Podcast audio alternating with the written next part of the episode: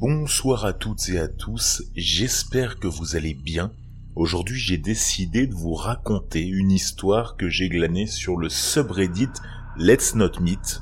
Alors pour ceux qui sont familiers du contenu horrifique, si vous suivez d'autres chaînes, YouTube ou podcasts, vous connaissez peut-être déjà ce subreddit. Pour les autres, je vous le présente rapidement. Il s'agit d'un forum de discussion dans lequel les utilisateurs témoignent d'expériences étranges ou inquiétantes vécues avec d'autres personnes, par exemple un stalker qui vous suivrait, ou quelqu'un que vous avez rencontré par exemple et que vous trouveriez bizarre. Eh bien ce sera le cas dans cet épisode. En prime, vous aurez également un extrait vidéo qui a été tourné, vous allez comprendre dans l'histoire, vous le trouverez dans la description de l'épisode, et si c'est pas le cas, je vous le mettrai sur Insta ou vous pouvez également la trouver sur YouTube en tapant ces mots-clés que je vais vous donner. C'est en anglais, attention. Man with a gun approaching house looks directly at ring camera. Voilà, voilà, en français ce serait un homme avec un, un, un pistolet qui approche ma maison et qui regarde directement à la caméra. Bon, j'ai un peu spoilé, je vous avoue, mais je raconte directement l'histoire que j'ai lue parce qu'elle fait des frissons de partout dans le corps.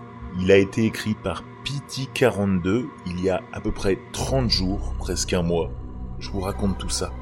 Je suis actuellement à l'université, mais je reste chez mes parents pour l'été. Je traînais avec un de mes amis et nous avons décidé d'aller à une fête. C'est là que j'ai rencontré un homme de mon âge. Nous avons discuté et nous nous sommes amusés. Mais c'était pas très sérieux. Du moins c'est ce que je pensais. Nous avons échangé nos numéros de téléphone, on a traîné ensemble quelques fois, mais il est devenu incroyablement collant, et ce dès le début. Alors j'ai décidé de prendre mes distances dans l'espoir qu'il comprenne le message et fasse marche arrière. Eh bien, il ne l'a pas fait. Lorsque j'ai cessé de répondre, il m'a envoyé plus d'une centaine de messages. Chaque message devenant de plus en plus agressif au fil du temps. Petit rappel, n'oubliez pas que cela faisait moins de deux semaines que nous nous étions rencontrés. J'ai fini par lui répondre et je lui ai dit qu'il devait se calmer. C'est ce qu'il a semblé faire, un petit peu après ma réponse, mais il a ensuite demandé à m'appeler. J'ai accepté et nous avons parlé pendant un moment. Il m'a dit qu'il n'arrêtait pas de penser à moi, que j'étais la meilleure chose qui lui soit arrivée. Bref, un tas de choses bien trop intenses pour être dites à quelqu'un que l'on connaît à peine.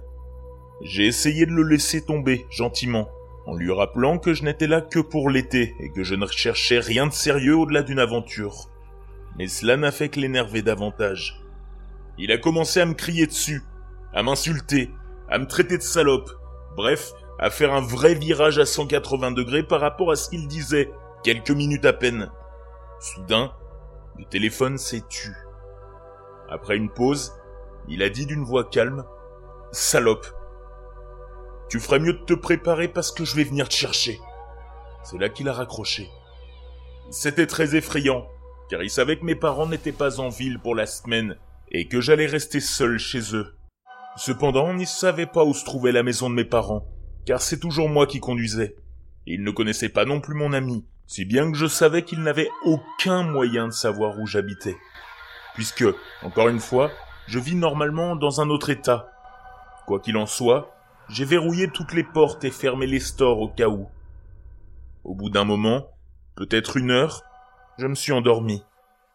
Lorsque je me suis réveillé, j'ai regardé mon téléphone et j'ai vu une notification sur mon écran de verrouillage.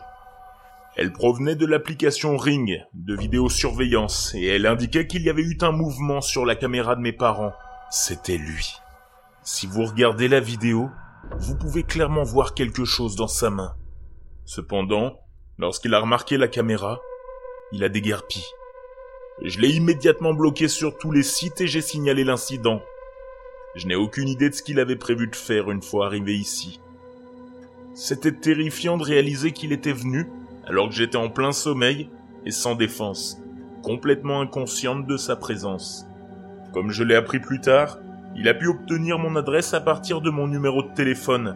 Apparemment, il a fait une recherche sur Google et le nom de mon père est apparu comme étant le propriétaire du numéro, ainsi que l'adresse de mes parents. Cette information m'a fait froid dans le dos. car je ne savais pas que mon numéro de téléphone pourrait révéler l'adresse de mon domicile. Et je suis toujours très énervé en sachant que ce type d'informations pourtant privées se trouve sur Internet et que n'importe qui peut les trouver et qu'il est incroyablement dangereux que des sites Internet les communiquent à n'importe qui. Alors apprenez de mes erreurs et ne donnez pas votre numéro de téléphone à personne si vous n'avez pas confiance. J'ai découvert qu'il est possible d'obtenir un numéro gratuit sur Google Voice pour envoyer des SMS et appeler des gens, et ce numéro ne peut pas être retracé aussi facilement. Je vous conseille d'utiliser un numéro jetable pour toutes les personnes que vous rencontrez de manière informelle ou en ligne. Je n'arrive toujours pas à dormir la nuit. J'espère que cela n'arrivera jamais à personne d'autre.